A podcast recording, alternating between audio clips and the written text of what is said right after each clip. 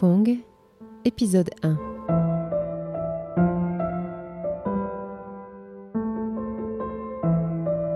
Euh, donc je suis euh, Wu Danfeng euh, et je suis née en 1950 euh, d'une famille d'enseignants. Mon père était enseignant, ma mère non, elle était fonctionnaire mais fille d'enseignant. Donc j'ai toujours vu des enseignants dans la famille. Et euh, pour mon identité, euh, je me vois euh, issue d'une famille d'enseignants. Euh, mes parents euh, étaient originaires de la province de Bencher. Euh, la province de Bencher, c'est deux îles dans le Mékong. Et à l'époque, c'était assez loin de Saigon parce que il y avait le bac à traverser le grand fleuve, etc. Maintenant, il y a un pont, donc c'est beaucoup plus proche. Euh, et mes, mes parents sont venus jeunes s'installer à Saigon, donc je suis née à Saigon. Et je me sentais euh, euh, enracinée à Saigon et en même temps euh, très attachée à mon pays natal, à mon village natal. Euh, quand je dis village natal, à l'époque, c'était à la fois euh, du côté maternel, parce que c'était un autre district de la même province, et du côté paternel. Mais j'étais beaucoup plus attachée, et ce n'est pas euh, habituel chez les Vietnamiens euh, de l'époque, même de maintenant, euh, j'étais beaucoup plus attachée à, euh, au village natal de mon père. Euh, je ne sais pas trop pourquoi, mais euh, j'ai été beaucoup plus attachée. Je pense que en grande partie c'était grâce à ma grand-mère paternelle. Le souvenir que j'ai d'elle, c'est d'une toute petite femme parce qu'elle avait le dos tout courbé comme ça. Euh, et euh, nous avons compris, parce qu'on nous a expliqué, qu'étant jeune, elle a fait beaucoup de marches parce qu'elle allait vendre euh, du riz, euh, des, euh, du soja germé, euh, des légumes, des choses, et qu'elle allait à pied de village en village, de village en village. Euh, mon oncle a essayé de calculer le nombre de kilomètres qu'elle faisait, et c'était des milliers de milliers de kilomètres, même si elle ne sortait pas de la province de Bentia, euh, même si elle ne sortait presque pas du district, mais euh, des allers-retours comme ça à pied et avec une palanche, de panier. Euh, donc elle a euh, travaillé dur manuellement. Euh, elle était issue de familles paysannes pauvres où il n'avait pas beaucoup d'enfants. Il y avait qu'elle et son grand frère, son frère aîné. Mais comme c'était le frère aîné, il était envoyé à l'école. Mais il était paresseux et faisait rien. Alors que elle, elle voulait étudier, elle voulait beaucoup beaucoup apprendre, mais elle n'avait pas le droit parce qu'elle était une fille. Euh, mais euh, pour pour moi, si on me dit que euh, les Vietnamiens ont une tradition d'être studieux, euh, c'est à travers ma grand-mère que je le vois. Même si elle n'est jamais allée à l'école, elle l'étudiait tout le temps. Elle avait une soif de connaissances qui, qui m'inspirait beaucoup, beaucoup. Et elle m'a raconté qu'elle a essayé d'apprendre à lire étant jeune parce que euh, elle voyait son frère qui allait à l'école. Mais elle ne pouvait pas, donc elle a essayé d'apprendre à partir de sa cousine qui, euh, elle, la cousine, avait le privilège d'aller à l'école, donc a essayé de lui apprendre à lire. Elle a réussi euh, tant bien que mal, mais euh, quand elle a commencé à écrire, euh, son frère l'en a empêché. Elle a dit à quoi ça sert pour une fille d'apprendre à écrire si ce n'est à écrire des lettres d'amour aux, garçons? Donc euh, du coup, euh, elle en a été empêchée. Elle n'a pas abandonné, elle a repris euh, ses études, enfin elle a repris ses efforts quand ses enfants à elle sont allés à l'école. Et c'est là qu'elle a appris à travers ses enfants. Euh, donc quand, quand j'étais enfant, euh, je voyais qu'elle savait déjà euh, par cœur beaucoup, beaucoup d'ouvrages classiques vietnamiens en nom, c'est-à-dire en caractère, ce que les Français appellent caractère démotique, c'est-à-dire une, écriture qui transcrit le parler vietnamien, la langue parler vietnamienne.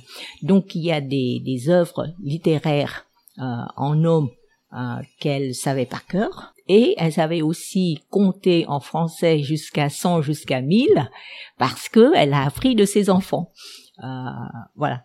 Et quand euh, elle a eu des petits enfants, j'étais la première parmi ces petits enfants. Elle, elle a essayé de réapprendre encore une fois de ses petits enfants. Et c'était moi qui, euh, qui était la plus dévouée à lui apprendre à lire, à écrire, etc. Et euh, un souvenir inoubliable qui a marqué mon enfance et qui, moi, je pense que ça m'a marqué à vie, c'était que toutes les vacances d'été que je passais, à l'époque, on avait trois mois de vacances d'affilée, et euh, au moins deux de ces trois mois, on les passait à la campagne, chez ma grand-mère. Euh, c'était une, une paillote euh, pauvre comme toutes les paillotes du village, mais euh, si j'arrive aujourd'hui, le lendemain, elle allait au marché louer des livres.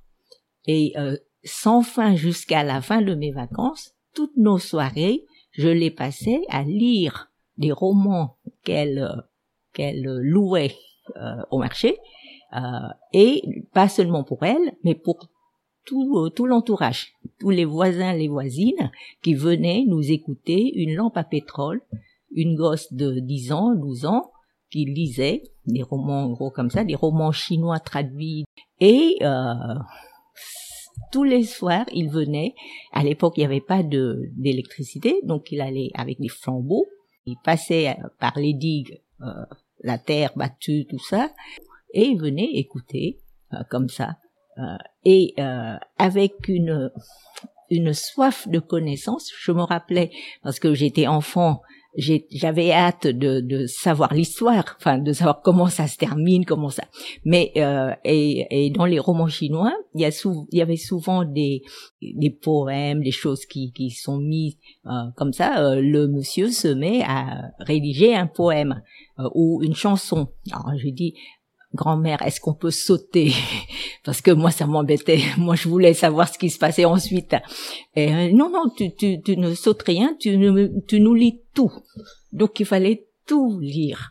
Donc, cette soif de connaissance, cette soif de savoir, cette, euh, ce plaisir qu'ils avaient à, à m'écouter lire, pour moi, euh, après coup, déjà sur le coup, j'étais très touchée, mais après coup, même maintenant, quand j'y pense, euh, moi, ça me, ça m'empêche de laisser tomber quand j'ai des difficultés.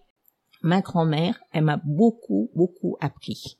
Et euh, moi qui suis historienne, qui a fait beaucoup de d'études, de, recherches, de, de réflexions, etc. sur l'histoire, sur la culture vietnamienne, euh, je pense que euh, elle, elle a compris l'essentiel, elle m'a transmis l'essentiel. Euh, donc ma grand-mère, pour moi, c'était euh, la plus grande prof de ma vie. Quoi. Et surtout euh, aussi, et je pense que les deux aspects se complètent, c'est que j'avais l'impression que pour mon père, sa, sa petite chérie, c'était ma sœur. et pour ma mère, c'était mon frère. parce que d'abord c'était un garçon venu après deux filles et en plus, c'était le dernier enfant qu'elle pouvait avoir. Euh, quand elle attendait ce bébé, euh, le médecin lui avait dit qu'elle ne pouvait plus avoir d'enfant. Euh, donc c'était le dernier, le premier et le dernier, le premier garçon et le dernier de ses enfants. Donc vraiment, c'était voilà, c'était son empereur. et moi, j'étais quoi? J'étais rien s'il n'y avait pas ma grand-mère. Donc c'est pour ça que ma grand-mère elle remplaçait à la fois mon père et ma mère en affection. Et pour le savoir, pour les connaissances, pour euh, ce que c'est le Vietnam, les Vietnamiens, la culture vietnamienne, euh, pour moi, c'est ma grand-mère qui m'a initié à tout ça. Je l'ai beaucoup, beaucoup aimé. Et j'étais fière euh, d'être sa petite fille, je crois, préférée, ou aimée pour ce que j'étais.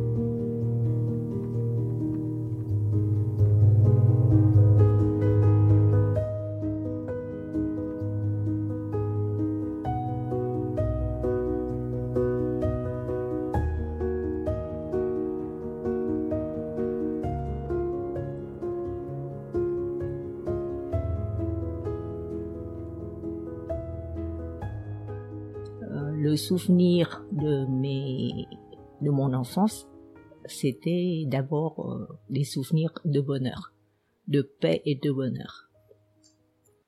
Jusqu'à euh, mes dix ans. Euh, et là, il y a eu un événement qui a bouleversé toute ma vie, qui a terminé mon enfance pour ainsi dire. Euh, mais euh, il n'empêche que pour moi, les souvenirs d'enfance sont de beaux souvenirs de paix et de bonheur. Même si mon père était résistant, même s'il était en activité clandestine et que je connaissais ses activités, mais pour moi, c'était le bonheur. Euh, si si je dis que euh, c'était euh, une enfance dans la paix et dans le bonheur, c'est parce que dans notre famille, on avait l'impression d'être en sécurité, que c'était vraiment un nid qui nous protégeait de tout.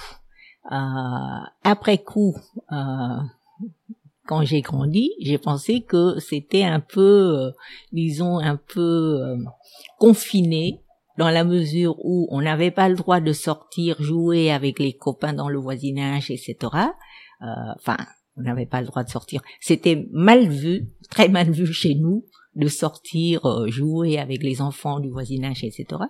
Mais euh, dans la famille, on avait des cousins, des cousines. À la, à la campagne, par contre, on avait la pleine liberté à la campagne, tous les, toutes les familles du village étaient notre grande famille. Euh, C'était ça le, le, village vietnamien à l'époque. On se sentait sécurisé et euh, mes parents, euh, je pense, ils étaient modernes pour leur temps. Ils nous parlaient toujours gentiment, ils nous expliquaient ce qu'ils voulaient qu'on fasse et qu'on ou qu'on ne fasse pas. Enfin, on, on sentait qu'on qu'on était élevé dans euh, dans une très grande tolérance. Et j'ai senti que c'était euh, la paix et le bonheur parce que mes parents ne se disputaient presque pas. Alors que dans le voisinage, on voyait ça euh, pratiquement tous les jours. Quoi. Euh, on ne se dispute pas, on ne s'insulte pas, on parle toujours avec le respect de l'autre. Et je pense que c'est un milieu, c'est un environnement qui est très sain pour un enfant de grandir et de se sentir libre euh, chez nous, euh, c'était pas du tout, ça faisait pas du tout partie des, des, des coutumes, des habitudes de battre les enfants. Euh, c'est pour ça que après, euh, après j'ai lu des choses j'ai compris combien ça pourrait être néfaste pour les jeunes, mais ça me révolte toujours de voir un adulte maltraiter un enfant, parce que pour moi c'est vraiment de la pire injustice. Hein, que euh, on profite de sa suprématie euh, sous tous les rapports et en plus pour euh, lui faire violence quoi. Et il n'y avait pas de rapport, disons, intime comme aujourd'hui les jeunes parents peuvent avoir avec leurs enfants, ou même moi je peux avoir avec mes petits enfants. À l'époque, on, on, on, les avait pas avec nos parents, mais on se sentait aimer, protéger, en sécurité. Et je pense que c'était important. D'autant plus que je, j'entendais mes camarades de classe qui me racontaient vraiment des horreurs quoi, euh, chez eux. Euh, donc j'ai, je pense que nous avions la chance d'avoir une, une famille qui, euh, qui était plutôt moderne dans, dans ses pratiques éducatives. Et mon père était professeur et je savais qu'il était résistant euh, que les lycées privés où il travaillait, c'était aussi des, comment dire, des sympathisants euh, de la résistance. Euh, ils étaient résistants contre les Français avant 54 et après 54 ils sont restés mais ils continuaient à avoir leur activités au sein du Viet Minh quoi. À l'époque dans les écoles il y, y, avait toujours des festivités pour la rentrée des classes pour euh, la fin de l'année scolaire où on remet les prix aux, élèves, aux meilleurs élèves, etc., il y avait toujours des représentations artistiques. Et euh, j'y allais assister à, ces représentations artistiques où il y avait plein de, numéros qui chantaient le patriotisme, les héros nationaux qui se sont battus contre les Chinois, etc., euh, etc. Et tout ça, on, on comprenait que euh, c'était mal vu par les autorités gouvernementales euh, du Sud à l'époque, mais euh, qu'on faisait quand même, même si c'était mal vu, mais c'était parce que c'était du patriotisme. Donc aimer son, son pays et l'aimer euh, contre vents et marées, euh, même si on encourt des dangers, euh, c'était mon idéal de vie. Après 75, j'ai été une fois invitée par une université américaine à venir témoigner. C'était l'un de mes premiers voyages aux États-Unis. Et euh, une des premières euh, questions, c'était euh, comment ça se, ça se faisait que vous étiez du Sud et que vous faisiez, vous preniez la, le parti pour la cause du Nord. J'ai dit mais il n'y a pas de Sud et de Nord, il y a le Vietnam et le Vietnam où euh, nous nous sentions agressés par euh, les Américains qui venaient de l'extérieur nous imposer leurs, idées, leurs points de vue, euh, leurs choix politiques, etc., etc. Quoi. Donc pour nous, c'était des agresseurs. Et ils m'ont demandé, vous avez compris cela, vous avez perçu les choses comme ça depuis quand? J'ai dit depuis mon enfance. et je leur ai raconté un, un vrai souvenir qui m'avait marqué longtemps, c'était un des numéros artistiques que j'avais vu euh, à l'époque, toute jeune. C'était euh, une danse, c'était une, une histoire euh, dansée et chantée quoi. Euh, et c'était des lapins qui vivaient en paix euh, dans une forêt. Et un beau jour, il est arrivé un tigre. Et le tigre a attaqué les lapins, a tué l'un des lapins. Tous les lapins au début avaient très peur, mais ensuite, ils se sont réunis et euh, unis euh, avec cette union des faibles, euh, ils ont vaincu le tigre. Donc c'est c'est simpliste comme comme on ne peut pas mieux l'être, mais pour nous c'était c'était la société qui était qui nous était représentée comme cela. Et je je leur ai demandé euh, et c'était après 75, c'était presque immédiatement après, peu d'années après. Et j'aurais demandé euh, si euh, dans la vie vous devez faire le choix entre être le lapin ou le tigre. Je suis sûre que beaucoup d'entre vous feraient le, même choix que moi. Jusqu'à ce que des années après, j'ai fini par comprendre que les lapins et le tigre, ce n'est pas aussi simpliste que dans mon enfance.